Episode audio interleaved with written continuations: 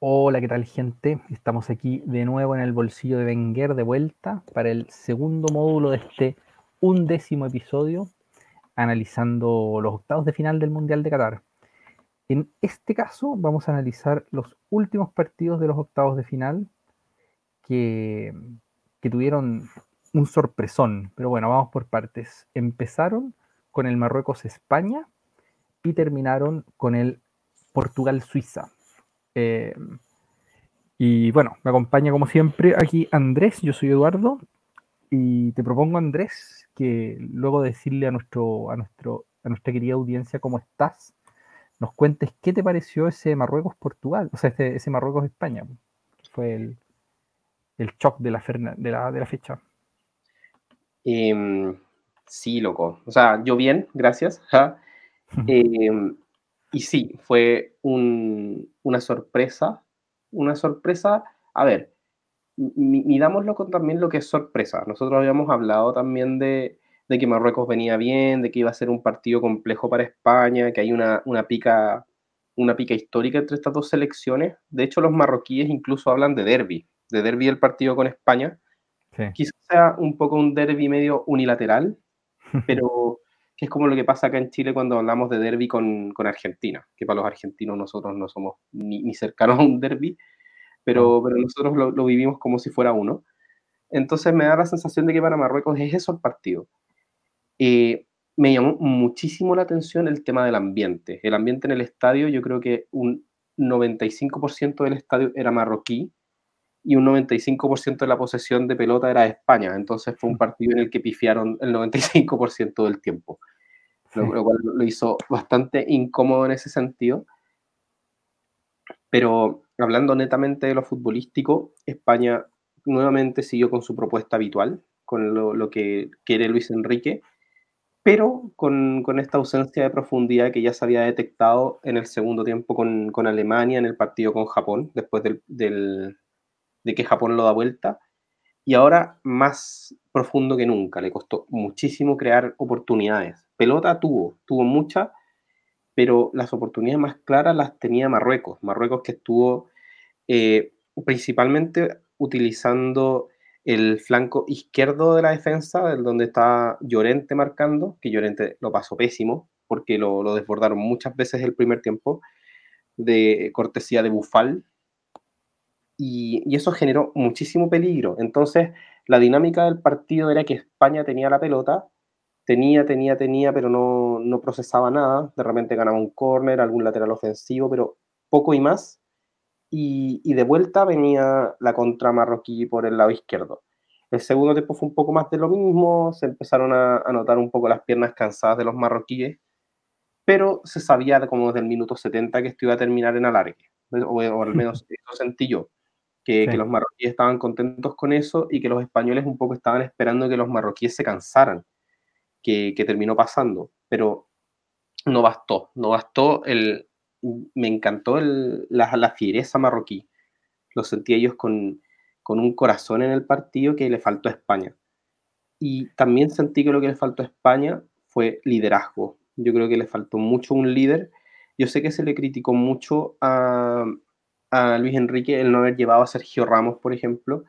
Y yo creo que en lo futbolístico no, no incidía mucho ni en el Mundial completo, ni en este partido en específico haber tenido a Sergio Ramos o no, pero sí eché de menos un líder. Y, y quizás él era el más, máximo líder que tenía la selección hasta hace poco. Y, o por ejemplo estaba Coque en la banca, pero no sé qué tan líder es Coque porque tiene menos experiencia que Ramos, juega menos, etcétera pero sentí que eso le faltó mucho, mucho a España, como alguien que, que llevara la batuta, alguien que empujara. Porque mm. si bien Busquets es lo que tú quieras como, como futbolista, un jugadorazo y, y, tuvo un mundial muy aceptable, no, no es un líder, no, no, me, no me da esa sensación. Y generalmente los capitanes te dan esa sensación, pues hay veces en, en los que incluso en los equipos hay jugadores que no llevan la jineta, pero tú sabes que son el líder del equipo, como como cuando pasa en Argentina con Messi con la jineta, pero Mascherano es el, capitán, ¿cachai? Sí. Y, bueno, fue un, sentí que España en, un momento ya empezó a ser como la monotonía de siempre, a mí no, me entretiene mucho el fútbol que, que practica esta España, porque a diferencia de lo que de lo que muchos quieren que sea, que es como el Barcelona del 2011, el Barcelona del 2011, además de tener la posesión, tenía mucha llegada. Y esta España tiene súper poca. Nosotros habíamos conversado de antemano las carencias de, por ejemplo, Ferran Torres, de, de Dani Olmo, del mismo Asensio, de, de Morata incluso, que, que, si bien yo sentí que rindieron bien, tampoco su especialidad es esa, como, como generar tanta llegada, sino que, que son jugadores un poco más oportunistas, por así decirlo. Entonces, yo sentí que el, mayor cambio que hubo en el partido fue el ingreso de, de Nico Williams, que, que, fue una llamada casi de última hora. Y, entonces, ¿de qué, ¿de qué, estamos hablando con las llegadas de, de España si, si, recién ahí cuando entra Nico Williams tienes algo? Entonces, muy infructífero el, el, partido para España. Sí, yo, sí, yo tengo un análisis parecido, querría agregar algunas cosas. Y puedo empezar, de hecho, por esto último, que es por la entrada de Nico Williams porque para mí, de hecho, lo que hace Nico Williams y que Ferran no pudo hacer en todo el partido es básicamente encarar al lateral y sacar centros. Y, tú decís, mira, se le pueden criticar muchas cosas a la, digamos, se le criticaron muchas cosas al armado de la plantilla que hizo Luis Enrique.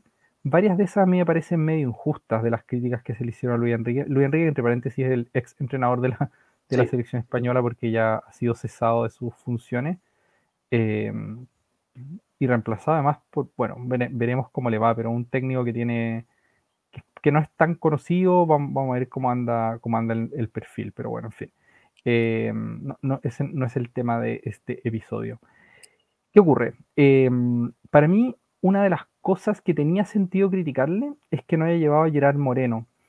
Y, y la razón para mí no es el, que Gerard Moreno sea un gran delantero o algo así, sino que es que le da una versatilidad a la plantilla en el sentido de que si en algún momento tu plan A no funciona, te podéis poner a sacar centro y, esperar que haya alguien que esté en condiciones de cabecearlo.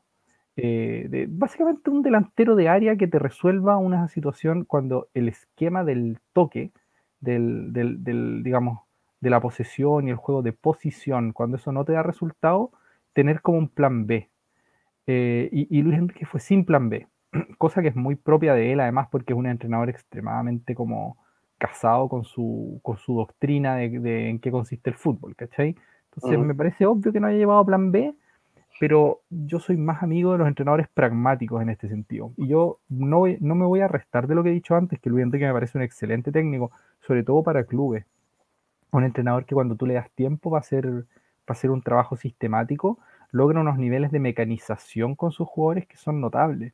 Y yo diría que todo eso lo logró esta España. Y es una España que, en términos, insisto, de mecanización, yo no le. Yo, yo como que eh, no, no, le quito nada a lo, que, a lo que mostró. El problema es la falta de creatividad adelante y de desequilibrio individual que tienen los jugadores de los que disponía Luis Enrique.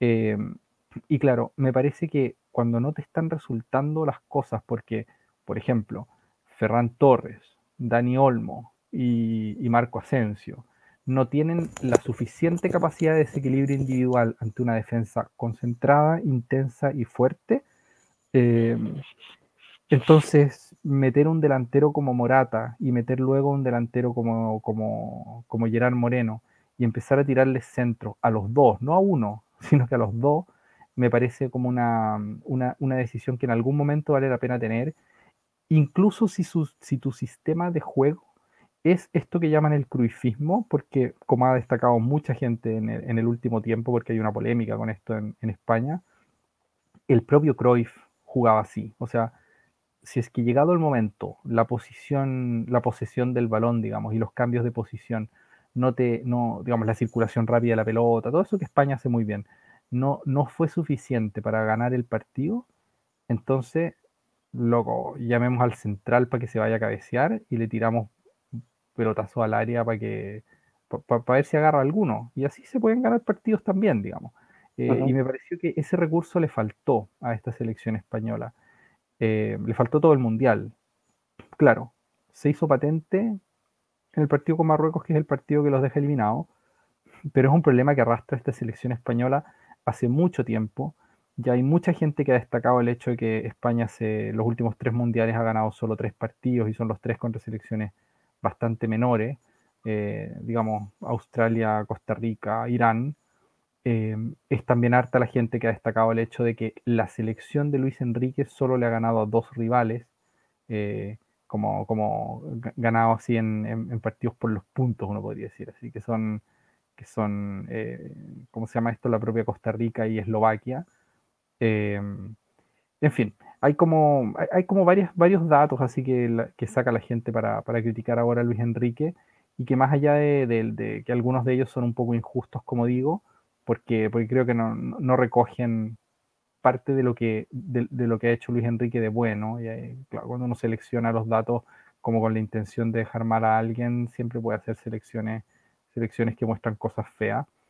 Eh, pero lo que sí es cierto es que España arrastra estos problemas como de creatividad y de capacidad de resolver partidos de esta, de esta naturaleza hace tiempo. Y por eso es que nosotros en la previa decíamos que, España podía emparejar mal con Marruecos, con una selección de estas características. Y hay que decir que a Marruecos su plan le salió razonablemente bien, su plan de, digamos, defender para que España no generara nada y de vez en cuando sería la contra, aunque tuviera un 18% de posesión y en los contragolpes Marruecos tuvo, tuvo varias ocasiones, incluso al final. Eh, tuvieron sus propios problemas de definición, se pierden goles que un, delantero más experimentado quizás habría hecho. Y el propio Nesiri, si es que hubieran quedado él, porque al final le quedan a otro, otro jugador que ahora no recuerdo el nombre, pero Sevilla, algo así se llama, Sevilla. Eh, claro, él, se pierde un par de, de, goles así, uno dice, oye, esto era clarísima, ¿cachai? Eh, entonces Marruecos lo pudo ganar en los 90 minutos, o sea, no en los 90, en los 120, quiero decir. No solo, bueno, los 90 también. Em, y claro, y luego llegan los penales. Y sí, yo creo que ahí, ahí suscribo completamente esto que tú dices de los, de los problemas de liderazgo. Y yo le agregaría como otro dato que no es solo un problema de liderazgo, un problema de grandeza. Es un problema como de no tener jugadores con la experiencia suficiente como para, para echarse sobre los hombros una situación así, porque la combinación, digamos así, calidad-experiencia estaba muy rota en España, porque los jugadores que más calidad aportaban son jugadores extremadamente jóvenes.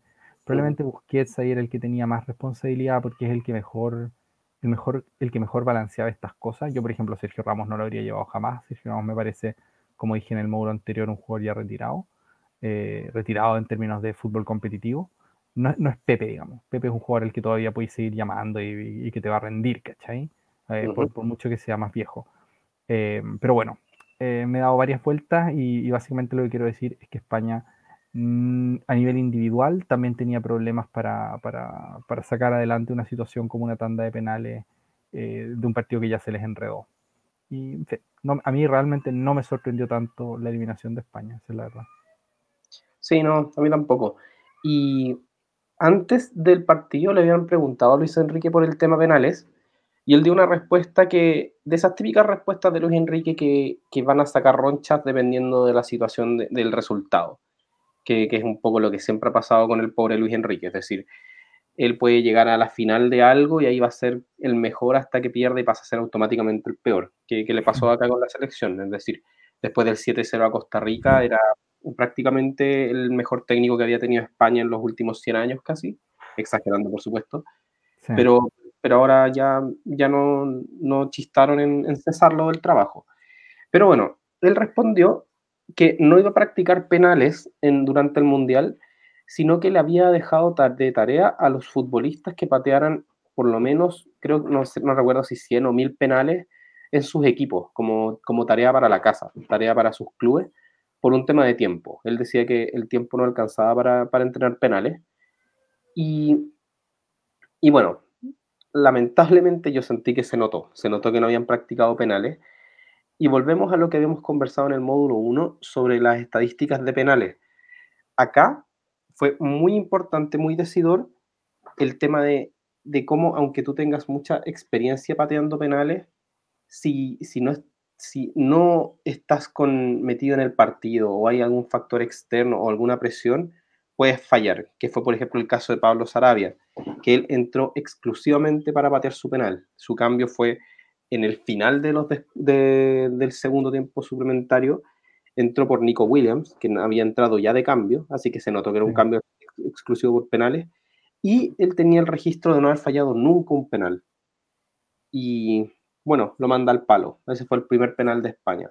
Segundo penal de España, Soler, que también tenía una buena estadística, no recuerdo ahora cuál, una muy buena estadística con los penales, falla el suyo también. Esta vez lo, ataja Bono. Lo tiro horrible, ¿ah? Sí, pésimo, pésimo. Y el último penal de España lo patea Busquets, quien era el que yo noté a priori más concentrado y que se veía más confiado. Y también patea un penal pésimo, lo ataja Bono y, y termina para rematar Hakimi y, se acaba. España perdió los tres penales. Eh, otra declaración un poco desafortunada de Luis Enrique fue que dejó que los jugadores decidieran quién pateaba los penales. Ahora esto yo no lo considero ni malo ni bueno, es decir, si los jugadores tienen confianza, que ellos elijan quién patearlo es un poco lo que siempre ha pasado, solamente que a veces el técnico está ahí para dar opiniones, pero él dijo que se desentendió de la situación y que dejó que ellos exclusivamente decidieran quién pateaba. Pero el resultado fue nefasto, fue nefasto porque no metiste ninguno y, te habían preguntado por ese tema. los españoles son agujas con, con, Luis Enrique. Él siempre va a tener al periodismo en contra. Él se puso a streamear, cosa que también le, le reclamaron, fuera bueno o malo, etc. Entonces, pucha, diste un poco un motivo para que te echaran. Po. Si, si te sacaste de encima la tanda de penales y fue lo que te terminó eliminando, es como que no hiciste toda la pega y al final te fuiste por no haber hecho toda la pega. Y yo sé que no es así, yo sé que Luis Enrique es un excelente técnico y si hubiera ganado no le hubieran dicho nada de lo que le dijeron, pero así es el fútbol nomás, po. Se saltó una parte importante y fue la parte que terminó eliminando. Y sabéis que mm, hay más porque, a ver, Luis Enrique tiene la costumbre de actuar como si todo le diera absolutamente lo mismo. O sea, así como, loco, a mí esto me vale madre y hace unas declaraciones incendiarias sabiendo que lo son. Eso es como su estilo. Y no sé si notaste, pero yo creo que el personaje en algún momento se lo puedes haber comido un poquitito. Porque, por ejemplo, hace un comentario el tipo como, oye, el 5 de, de, Marruecos era súper bueno, no, dice algo así como no, no, sé cómo se llama, algo así, o no, no, recuerdo quién es, dice una cosa así. Em, y que es un comentario que también alimenta, por supuesto, la, a, todos aquellos que están con la narrativa de que Luis Enrique no prepara los partidos, porque mm. es como, ¿cómo no vas a conocer al 5 de, del otro equipo, ¿cachai? Como, loco, ¿preparaste o no preparaste esta cuestión? ¿Conocía yo no conocía de tus rivales? Y claro, obviamente Luis Enrique lo conoce, tal vez se le olvidó el nombre, eh, pero yo tengo la impresión de que ese tipo de comentarios los hace como en actitud así como de, como YOLO, ¿cachai? Como I give a fuck, ¿cachai? Como, claro, tiene como esa actitud. Y varios como ese. Hace también un comentario en, en, esa misma rueda de prensa, cuando le preguntan como por el momento en el que estuvo eliminado, eliminado contra, no, no, no es la misma, es en, es la anterior. Eh, por el momento en que estuvo eliminado contra, en, el partido contra Japón, y él dice, pero ¿cuándo estuvimos eliminados? Si no, nunca estuvimos eliminados. Y, y, ahí le tienen que decir así como, oye, eh, sí, durante siete minutos estuviste eliminado porque, porque, mm, eh, porque estaba perdiendo Alemania, ¿cachai? Y yo decía, ah, no, no sabía. Eh, todas esas cosas dan la sensación de que estuviera como en otra. Eh, y tiene otra más que me pareció más genial todavía, que es que el, el, periodista le, le pregunta su opinión sobre el partido y le hace un comentario crítico. Y él le dice, ¿pero qué partido viste? Le dice Enrique, como, como una actitud así como súper desafiante, diría yo, cuando obviamente acabas de quedar eliminado contra Marruecos. No es el momento para decir así como jugamos un partido excelente y, te callas y si no estás de acuerdo con que jugamos un partido excelente es porque viste otro partido, que si estabas mirando el partido al lado, que le hace un comentario de ese estilo. Bueno, Luis Enrique es un personaje aparte y es un tema aparte, pero mi sensación es que el personaje se lo, se lo terminó comiendo un poquitito y, que, y que más allá de que a, mí de hecho me parece que eh, está en todo su derecho, por ejemplo, de streamear y todas esas críticas, yo encuentro que son puramente artificiales de gente que está defendiendo parcelas de poder, básicamente, gente que a la que le incomoda que, el, que actualmente, eh, básicamente les, les, quitó a algunos sectores de la prensa un típico argumento que daban, porque cuando, cuando Luis Enrique no quería dar declaraciones, ellos decían, pero si no se trata de, no, se trata de que, de que, hables conmigo, son los hinchas los que tienen derecho a conocer tu opinión, que será como la típica narrativa de por qué estás obligado a darme una entrevista, digamos. Y claro, cuando Luis Enrique se pone a streamear, les rompe esa narrativa, porque ya no vale decir, oye, pero si no es que yo quiero una entrevista, es que la gente tiene derecho a saber, porque de hecho está él saltándoselos a ellos en su comunicación con la gente. Yo creo que eso es un motivo para que deteste la prensa española a Luis Enrique, porque se los salta. Eh, y claro, lo quisieron reventar. Y Luis Enrique tiene actitud de, bueno, si queréis reventarme, aquí tienes todos los, todos los argumentos que desees. Y nada, lo reventaron y hasta ahí llegó. Interesante en todo caso.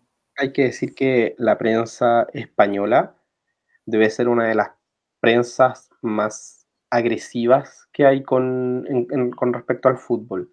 Es decir, es una prensa que prefiere, en cierto modo, que, que la selección caiga con tal de, de, sacar a un DT que les cae mal, como el caso de, de, Luis Enrique. Y eso es algo que seguramente acá en Latinoamérica se vive poco, porque acá los latinoamericanos, un poco a ese tipo de, de, de DTs que uno le cae mal, los echáis cuando ya el fracaso está, cuando ya, cuando ya fue, ahí es como que se viene todo el odio, pero antes, por último, por último en la cancha finges apoyarlo un poco, o por lo menos es más cancelado eso.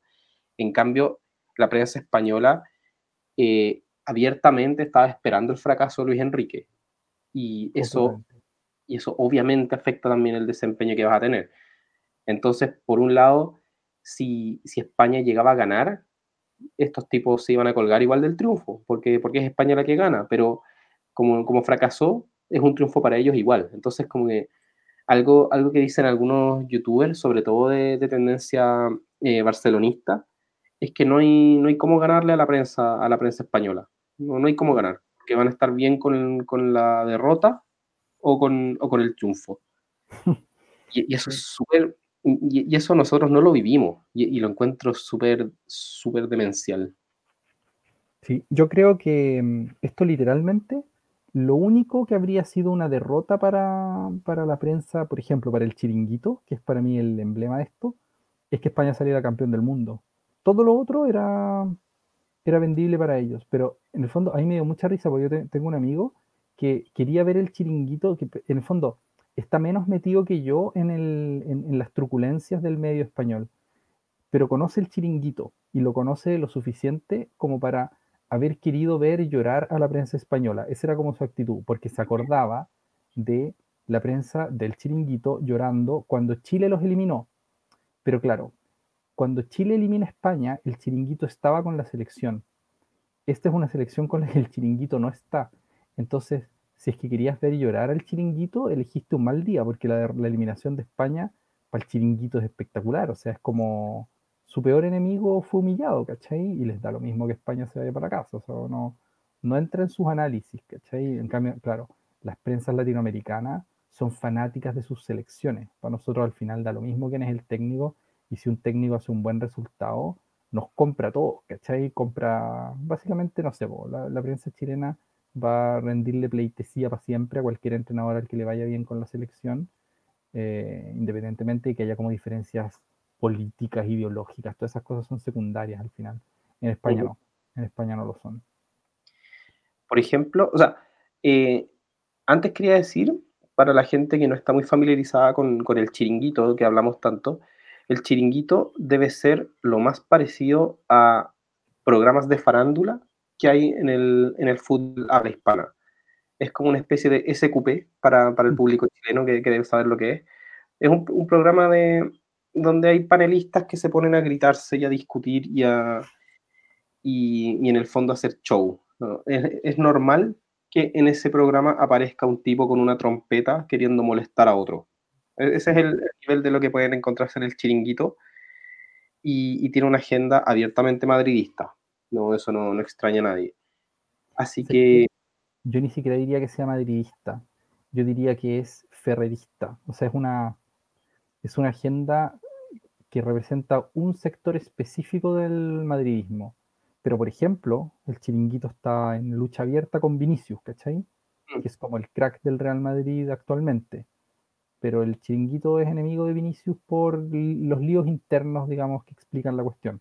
O sea, efectivamente es, de un sector del Real Madrid, el, pero no es como del Real Madrid en su totalidad, ¿cachai? es de, de Galeano Ferreras. Claro, pero, pero eso, es un programa de, esa calidad. Es decir, no, les recomiendo a, nuestros escuchas que si quieren, si quieren como instruirse bien de, lo que pasa con el fútbol español, ese es un, medio que no les recomiendo tanto. Es quizás el más entretenido, el más entretenido en el, sentido de que efectivamente puede aparecer alguien quizás desnudo con un palo de golf bailando encima de otro. Son cosas que Sí, no, es un circo. Es un circo y para quien le guste el circo funciona excelente, digamos. Sí, así es. Pero, pero bueno, así está. España se va nuevamente del Mundial. Desde que salió campeón en 2010 no ha logrado pasar de octavos de final. Em, feo, ¿ah? Feo, feo. Y bueno, y antes nunca había llegado a una semifinal, antes de ganarlo. Es decir, eh, podríamos ya mm, hablar con, propiedad de que el triunfo español fue un oasis. Y fue un, fue un oasis muy bueno, es decir, ganaron Eurocopa, Mundial Eurocopa, pero nunca más logró afirmarse como una selección competitiva a nivel mundial. Entonces, feo, feo pensar que una selección tuvo tan buena racha que le bastó para ganar un mundial, pero no para, para mantenerlo en el tiempo, por último, para, para meterse en la conversa, po. Sí, y es raro porque jugador por jugador, España, o sea, tal vez esta selección española, por ejemplo, no es de las cinco mejores del mundo, pero tampoco es país eliminada por Marruecos y por, y por Rusia, ¿cachai? Y por Chile, sin ir más lejos, por Chile. O sea, yo, yo creo que en el fondo, más allá de, lo, de, los límites que, que, tenga cada, cada generación española, en términos de estado físico la, del 2014, en términos de como de jerarquía individual arriba a esta o, lo que uno quiera agregarle, eh, tampoco son selecciones para tener el nivel de fracasos que están teniendo. Y bueno, en fin, son, son cosas de proyectos. Hay que ver cómo le va al nuevo. Sí, ahora empieza un proyecto quizás como, quizás como porque por lo menos la base que tiene yo la encuentro buena pero, pero es netamente barcelonista y ahí vamos a ver cómo, cómo se porta la prensa, que, influye tanto. Tú dices la base de jugadores. Sí, yo creo que la base de jugadores es principalmente barcelonista, por lo menos los cracks jóvenes, yo creo que la mayoría son, son barcelonistas. Si hablamos de, de Gaby, de, de Pedri, de Ansu, de Valde, etc. yo lo que creo es que eso lo puede, en el fondo es circunstancial porque, o sea, obviamente ningún entrenador va a dejar de nominar a Pedri y a Gaby si es que siguen al nivel al que juegan actualmente, pero por ejemplo, Valde es completamente descartable, ¿cachai? Y el propio Busquets es descartable, o sea, creo que la, se, puede armar una, alineación más de compromiso y lo que yo tengo entendido del entrenador recién asumido de España eh, es que es un, sobre todo es un amigo de la prensa. Así que va a haber que ver, pues, va a haber que ver cómo, arma. Pero no creo que sea obligatorio, digamos, para un entrenador eh, español exitoso, de español quiero decir, de la selección española, usar una base barcelonista. Creo que puedes usar una base como mucho más combinada, creo. No, claro que no. Me refiero a la base que toma ahora recién terminado el Mundial. Es decir, ah, esto, es lo que tiene. Sí, sí, sí, esto es Barcelona. como él lo puede armar, hay es variopinto. España saca hartos futbolistas y hay hartos futbolistas talentosos en equipos que no son de primer orden. Es decir, uno puede de repente echar un ojo al Valladolid o al Betis y encontrar jugadorazos. Entonces, España tiene una, una liga bien nutrida de futbolistas españoles. Claro, completamente. Y ya, vamos al otro partido, ¿no? Sí, pues este eh, es uno de los partidos que, que, también dieron que hablar de los mejores del mundial para mí hasta ahora. ¿eh? Partido, partido brutal. Sí. Y curioso. Sí, también, también. Yo debo decir que yo era, digamos, yo me esperaba que Portugal eliminara razonablemente bien a Suiza, pero no que le metiera una paliza de estas características jamás. Y de hecho, no creía que ningún equipo fuera capaz de meterle una paliza de este nivel a Suiza. No, yo tampoco. Y, eh, de hecho, creo que lo, decimos en el programa anterior, de, de, que lo difícil que es pasarle así por encima a Suiza y sin embargo Portugal lo hizo y, y sin Cristiano Ronaldo, que, que, también fue una de, la, de las noticias. Así es. Bueno, Suiza 1, Portugal 6. Es un marcador de, de, tenis, como se suele decir cuando a un equipo le meten, le meten 6 goles. Tiene aparte el añadido de que el que reemplazó a, a Cristiano Ronaldo, que fue como Gonzalo Ramos. Gonzalo Ramos. No, ¿cómo se cuál era el apellido Gonzalo? Eh... ¿Aló? ¿Me estás ahí? Sí, Gonzalo Ramos. Ah, ya, sí, perdón. Es que te, había, te había, dejado escuchar. Eh, hace tres goles, po. Es un jugador al que yo, yo conocía del Benfica y sabía que venía, que venía como golpeando muy fuerte. Hay mucha gente que lo, lo pedía, digamos, pedía que jugara y no tenía mucho espacio porque resulta que en la delantera Portugal está, está copadísima de jugadores. Eh, pero claro, Cristiano no estaba rindiendo bien y finalmente Fernando Santos se anima a sacarlo y el tipo se, se le ocurre meter tres goles. Entonces yo me imagino que esto supone un, un, cierto punto de inflexión en cómo se va a parar Portugal a partir de ahora, porque creo que Gonzalo Ramos ya no, no vuelve a ser reserva, supongo. No, y esto yo creo que a nivel de fútbol portugués fue algo, algo espectacular, porque si bien Cristiano Ronaldo, las prestaciones que ha tenido no se pueden negar, tampoco se puede negar su estado actual. Es decir, Cristiano Ronaldo, como ya hemos dicho innumerables veces durante el podcast, ha pasado por un momento complejo a nivel de equipo, a nivel personal, y, sus prestaciones han bajado mucho. Entonces, ya saber que su reemplazo directo en su partido prácticamente debut mete tres goles, te puede al fin sacar ese peso encima de, de la cristiano dependencia, que, bueno. que, es algo que yo creo que los portugueses temían por años. Entonces, no, no es de extrañar que, que, haya causado el revuelo que causó, que, que este cabro, joven además, haya metido 21 años, haya metido este hat-trick. Y ojo con el hat-trick que fue, porque hay un par de golazos, pero impresionantes. El primer gol es quizás de los goles más bonitos del Mundial, sin exagerar. Saca un, un remate, pero inatajable en la definición de inatajable, un, y, y, de media vuelta. Un zurdazo así, pero al ángulo en el que Sommer, que es un arquerazo y sobre todo conocido por sus reflejos, no, no, no tiene que hacer. Porque donde se mete la pelota es como lo más cercano posible a, a atravesar el, el, ángulo. Claro. A mí me recuerda un gol que le hace Alexis Sánchez al Atlético de Madrid en aquella definición mm. de la temporada en que los dirige el Tata Martino. Eh, que en el último partido, no sé si lo recuerdan nuestro, nuestros auditores, seguro que algunos sí, Alexis saca un zapatazo muy parecido a ese, sin ningún ángulo, que se cuela arriba en el primer palo. Ese es un tipo de tiro que no, como tú dices, o sea, no, hay, absolutamente nada que hacer, absolutamente nada. Es una, una, definición que yo, yo llamo a lo Landon Donovan o a lo Diego Forlán, que son jugadores que solían definir eh, cuando, cuando entraban por el costado, pero con pelota dominada, que es distinto a esto que es de media vuelta, como dices tú, pero solían definir al primer palo arriba, volarle la cabeza al arquero y, claro, cuando ese tiro va bien, es inatajable. Pero es muy fácil que se te vaya porque, porque va realmente al ángulo. O sea, es un, te, te, queda un espacio muy estrecho para que la pelota entre. Y no, es un golazo. Y el tercer gol del hat-trick, en que la pica después de un control que se le va un poco largo, la pica la pelota por encima del arquero con una calma así de, de Cristiano Ronaldo realmente. Fue, fue, un, fue, como si realmente hubiese dicho, oye, tengo que reemplazar a Cristiano, ya, pues juguemos como Cristiano y saca unos zapatazos así completamente fuera de programa y unas definiciones con una calma de, de super clase. Yo, yo, quiero hacer hincapié en ese gol porque incluso más que Cristiano Ronaldo es una definición digna de Edson Pucha México. Esa fue, esa fue la que me recordó a mí, el, el séptimo sí, sí. gol de la sí, goleada. Absolutamente, absolutamente. Lleva la pelota un poco larga y, y, como que un poco la única forma de definirla es picándola.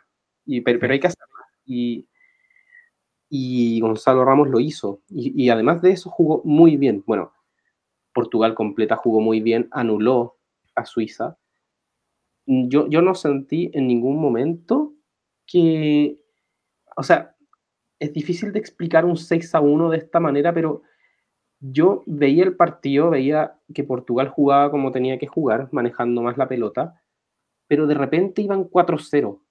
Entonces. ¿de, dónde salieron todos estos goles? Como que opción que tenía Portugal la convertía. Un golazo de Pepe, que Pepe también está teniendo un mundial, pero bestial. me parece que es el jugador más viejo que queda del mundial. Seguramente, 39 años tiene, tiene Pepe. Claro, y, y no, y está jugando un nivel impresionante. Otavio tuvo un partidazo también. Bueno, qué decir de, Bruno. Bernardo Silva estuvo un poco más, más desapercibido, pero, pero el nivel de, Portugal era tal que no necesitaban realmente que, incidiera más. No, es que es imposible que se noten todos, porque estuvo más desapercibido, pero no porque jugara mal, sino porque fue menos protagonista en las grandes jugadas. Claro, no, y porque él suele ser muy protagonista. En el fondo, cuando el equipo está trabado, el que, el que lo destraba es él. Pero este partido estaba tan, tan destrabado desde el principio que, no era necesario que, Bernardo Silva hiciera las suyas. Podía repartir y, se da un caso similar al que se le dio a, Brasil. Es decir, Portugal llega a, los cuartos de final con un partido muy resuelto, con una superioridad enorme y con un sabor anímico inmejorable. Yo creo que, que sobre todo el, el, apartado Cristiano Ronaldo, haberlo como, entre comillas, superado por Portugal, es un alivio impagable, que también es algo que se ha, que se ha conversado mucho en Argentina con, con superar la Messi dependencia y en este mundial hemos, hemos evidenciado que claramente eso no es así. Como que si el partido está trabado, hasta que Messi no lo abra, a Argentina le cuesta mucho. acá tuvimos una llave de eliminación directa en la que el reemplazo de Cristiano Ronaldo metió un hat-trick. Cosa que exacto cosa que Cristiano no ha logrado en una fase eliminatoria de Mundial. Entonces, nada, ¿qué, hacemos con esto? Sí. Em, hay, hay, otro, yo, yo querría hacer un apunte, si, se quiere, como más de análisis así, de análisis futbolero propiamente tal, con ¿Mm? respecto a lo que gana Portugal con, Gonzalo Ramos, a mi juicio, eh, a diferencia de Cristiano, y que es una, digamos, más allá de que Gonzalo Ramos individualmente pueda estar en mejor momento que Cristiano Ronaldo, que eso es algo que creo que, yo ni siquiera estoy seguro, porque a Gonzalo Ramos yo lo conocía, pero nunca le había hecho, nunca había visto un partido analizándolo a él, digamos, y nunca había visto un partido en el que destacara tanto. Y en cierto modo, esto es como la primera, el primer partido que le miro en serio a Gonzalo Ramos, ¿cachai? Em, ahora bien, más allá de lo que pueda tener el de superioridad individual, que como digo no lo sé, lo que sí puedo decir es que creo que calza mejor con Joao Félix. Y, calza mejor porque Cristiano es un jugador que se retrasa mucho más, se, incrusta, digamos, en, zonas más, más eh, retrasadas, y, uno podría decir en la zona como de la del segunda punta, que es la que más cómoda le queda a Joao Félix, y por lo tanto, de algún modo es como que cuando están los dos, cuando está Cristiano con Joao Félix, le invade su zona de confort, ¿cachai? Y por lo tanto Joao Félix no puede como campear en, ese, en todo ese terreno que queda detrás de la línea delantero. En cambio, Gonzalo Ramos se incrustó en el centro del área y, le dejó toda esa parte a, Joao Félix. Y para mí es de los mejores partidos que le he visto Joao Félix en su carrera.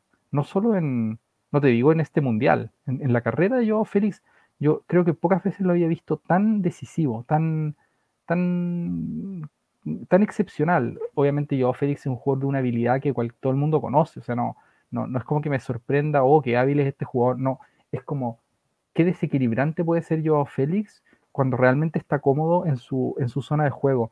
Y eso es algo que yo creo que el Cholo Simeone nunca le, nunca le dispone esa circunstancia, por la manera en que juega el Atlético de Madrid del Cholo no, no le deja esa situación y en general en Portugal tampoco la tenía, pero creo que la manera en que esto se planteó ahora sí le deja esa situación a Joao Félix y, me, da, a entender que la sinergia que está logrando este Portugal es mayor que la que tiene con Cristiano. Entonces, eh, me, parece simplemente que, Portugal adquiere como otras características si es que Cristiano va a ser un revulsivo y no es un titular obligatorio. Eh, y se convierte en un equipo mucho más candidato a incluso a ganar el mundial. O sea, no, no, no solo Obviamente eso son palabras muy grandes y habrá que ver si es que, si es que lo logran, pero, pero al menos como candidatos empiezan a meter un poquito más de susto. Sí, sin duda. Ahora, yo sobre el tema de candidato, a nivel personal, obviamente eh, todos tienen sus candidatos y, y, algunos evalúan la candidatura de las selecciones de un modo u otro, pero para mí es muy extraño considerar candidata seria una selección que nunca ha ganado el Mundial. Y uno pensará, eh, todos los equipos ganan su primer Mundial alguna vez, todos los equipos que han sido campeones lo ganaron alguna vez, pero, pero en el fondo ahí, ahí para mí compran su candidatura para los siguientes Mundiales. No sé si me explico. Sí, claro. Por ejemplo, cuando España gana su Mundial, para mí España, por muy bien que estuviera, no lo consideraba un candidato serio porque hay una instancia final que es la que tienen que, resolver. Y que esa es la difícil. Y España cuando gana el Mundial le toca justo que el, que el, otro finalista también era una selección que nunca lo había ganado. Entonces obviamente iba a haber una, una selección debutante en el, en el podio, con el, con el trofeo. Entonces, yo siento que Portugal las herramientas para ser candidato las tiene todas. Tiene profundidad de plantilla, el equipo está jugando muy bien, es un proceso largo, con, con Fernando Santos llevan años, entonces hay, hay un, un, camarín que por mucho que la prensa diga que está peleado, yo no lo creo. Hay un, hay un camarín que se conoce y que está con, muy enfocado en ganar el Mundial, están haciendo las cosas bien, pero para mí los candidatos siguen siendo las selecciones que saben lo que se siente o que, o que tienen una estrellita en el pecho. Por supuesto, futbolísticamente no podemos negar lo peligroso que es Portugal, pero a nivel personal me cuesta, me cuesta salirme de, mi, de, de esa, de esa mentalidad que, que, me inculcaron probablemente mi abuelo, mi abuelo con, sí. su, con su creencia. no, sabes que yo, yo creo que tu abuelo tiene, tiene un puntazo, o sea, tiene un puntazo en el, de, o, o, o, esta creencia al menos que tú estás expresando, en que además es extremadamente raro que haya un nuevo campeón del mundo. O sea, eso es algo que pasa muy poquitas veces, po. ha pasado muy pocas veces y los campeones del mundo son contados con, con, los dedos de las manos, ¿cachai? No es como, o sea, tienes, tienes muchos campeones que se repiten eh, y hay selecciones que muy frecuentemente llegan a instancias finales y que no logran salir campeón del mundo, como es el caso eh, más paradigmático de, de Holanda. Eh, pero uno podría decir incluso excluyendo la que ganaron en su casa, es el caso de Inglaterra. O sea, Inglaterra es una selección que tiene, tiene como mucho más nombre que los éxitos que logran efectivamente cosechar, y en fin, o sea, es, muy difícil ser campeón del mundo.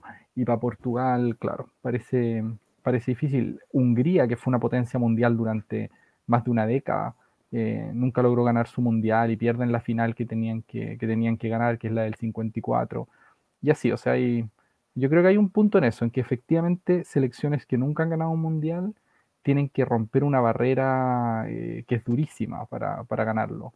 Y claro, es el caso de Portugal. Y a mí Portugal, a pesar de esto que yo dije recién, cuando digo que efectivamente lanzan una cierta candidatura, Claro, pero no me parece una candidatura tan seria como la de, como la de Brasil, la de Francia, la de Inglaterra incluso, eh, que, están, que, que, tienen más experiencia en esas lides. Sí, eso es. Y, y loco, yo, yo me quiero sacar el sombrero con, con Pepe. Yo sé que, que ya lo dijimos, pero, pero ustedes tienen que entender lo que es para mí como, como un hincha de 30 años del fútbol, saber que, que Pepe ha sido quizás de los mejores centrales tanto tiempo y, sigue jugando a este nivel. Pero, pero es una, una, locura. Yo debo confesar que a mí Pepe me parece un demente. Yo nunca he sido un hincha de él como por lo futbolístico, como, o sea, por, por su fair play jamás, porque netamente tipo no tiene. Es un tipo que, que, le he visto pegarle patadas en el suelo a, a jugadores que están prácticamente hechos bolita. Sí, pues, al, en, en, el partido Real Madrid-Osasuna. No. Getafe, no me acuerdo, pero la cosa Getafe, es que... Getafe, Getafe, la, cosa es que es un tipo que a mí en, en, la parte extra futbolística no me gusta para nada, pero, pero lo que juega, porque nosotros criticamos la defensa portuguesa en el primer partido con Ghana, que, que Danilo Pereira y, Rubén Díaz estaban teniendo muy mal partido, y decíamos que, en el fondo ahí tiene que entrar alguien que, evite esos errores como Pepe y de ahí en más no, pasó problema Portugal. Y, también quiero aprovechar de hablar de que sí considero que Rubén Díaz está teniendo un mundial medio tirado para malo. Está cometiendo muchos errores y creo que se salvó de una rojita en el minuto 4, que, que ojo ahí, que fue un codazo en voló cuando iban todavía 0 a 0, que el VAR no llamó a revisar porque era quizás más de amarilla que roja, pero, pero fue un codazo en la cara, un codazo en la cara y después tuvo un par de, de malos controles con la pelota, en el fondo no me da ninguna seguridad Rubén Díaz y yo creo que eh, él, era uno de los futbolistas llamados a ser la, nueva, el nuevo jugador defensa por excelencia, como el, el, reemplazo automático de Virgil van Dijk. Y, para mí se está quedando en un One Season Wonder, ya no es ni siquiera titular en el City. Así que ojo, ojo con eso. Sí, así es. Estoy, estoy completamente de acuerdo. A mí me ha parecido mal el Mundial de, de Rubén Díaz, a pesar de lo bueno que ha sido el Mundial de Portugal. Y, y en cambio Pepe, bueno, para, para nadie, o sea, para mí Pepe es de los mejores defensas que yo he visto en mi vida. Eh, me parece, o sea, comparto contigo en que un tipo que a veces parece estar de psiquiátrico porque el nivel de descontrol y de pelada de cables que él le baja de repente es absurdo. Eh, pero sí, me parece a, nivel estrictamente futbolístico de los mejores defensas que he visto y yo incluso lo considero superior a Sergio Ramos, por ejemplo, en cuanto a defensa, no en cuanto a jugador en general, en cuanto a defensa lo encuentro superior a Ramos. Por todo, por desplazamiento, eh, como fuerza en la marca, en fin, me parece un, un jugador de super clase, un super clase de, la defensa. Eh, comete pocos errores, si eso, eso es, buenísimo con la pelota en los pies, es buenísimo. Y, y, no solo en eso, es muy bueno posicionándose, que es también una de las cosas que se destacan mucho con Virgil van Dijk yo creo que para la gente que ve poco fútbol o que es más de mirar fútbol ocasionalmente, es un poco difícil notar como el rol del central, porque el rol del central muchas veces es sin la pelota. Generalmente los que llevan la pelota son los delanteros y, y, y, ahí el defensa muchas veces se, se, lo tiene que mirar por cómo juega sin el balón. Entonces es difícil de analizar a simple vista, pero mm, es cosa de buscar videos como de highlights de, jugadores como Pepe, como Virgil van Dijk, y, y, ahí uno se da cuenta de, las virtudes que tienen, pues, una, una, virtud posicional, una virtud de, de, cubrirse bien la espalda, de que no, no lo pillen desmarcado, de retroceder muy bien, etc. Y esas cosas él las tiene todavía, eh, siendo que en teoría se había ido como a retirar al Porto y no, súper vigente todavía. Completamente vigente completamente vigente y un jugador que, como ya hemos insistido, es muy veterano, eh, pero no, eh, su calidad es absoluta y no solamente para, para defender muy bien y mandar en su área, conducir la pelota en la salida porque tiene muy buen pie, sino que también para ganar de cabeza también en el área rival y, resolver prácticamente el partido con su cabezazo, que es el 2-0, y que acaba todo. Y claro, aunque sea una, una tontera, eh, mucho ojo con, esa jugada que tú dices de, de, Rubén Díaz en que le pega el codazo en bolo, porque si bien creo que, creo que puede haber sido de amarilla y no de roja, el VAR lo podría haber llamado y si lo hubiera llamado quizá el árbitro lo habría expulsado. Y claro, si Portugal hubiera jugado todo el partido con, con 10, el C6-1 podría haber terminado en un partido que ganaba Suiza, ¿cachai? Eh, así que uno se queda ahora con que Portugal dio una exhibición y una, una goleada absoluta, pero, pero en fin, no era tan fácil. Como diría eh, Mariano Clos, ah, no, lo de este pibe es para no llamarlo más. Eso era pasado si, ese codazo era revisado. En fin, oye, la ley, yo creo que, este módulo duró un poco más de lo que queríamos, pero, pero había harto que hablar, porque yo creo que el cuarto día de las eliminatorias fue el que más dejó.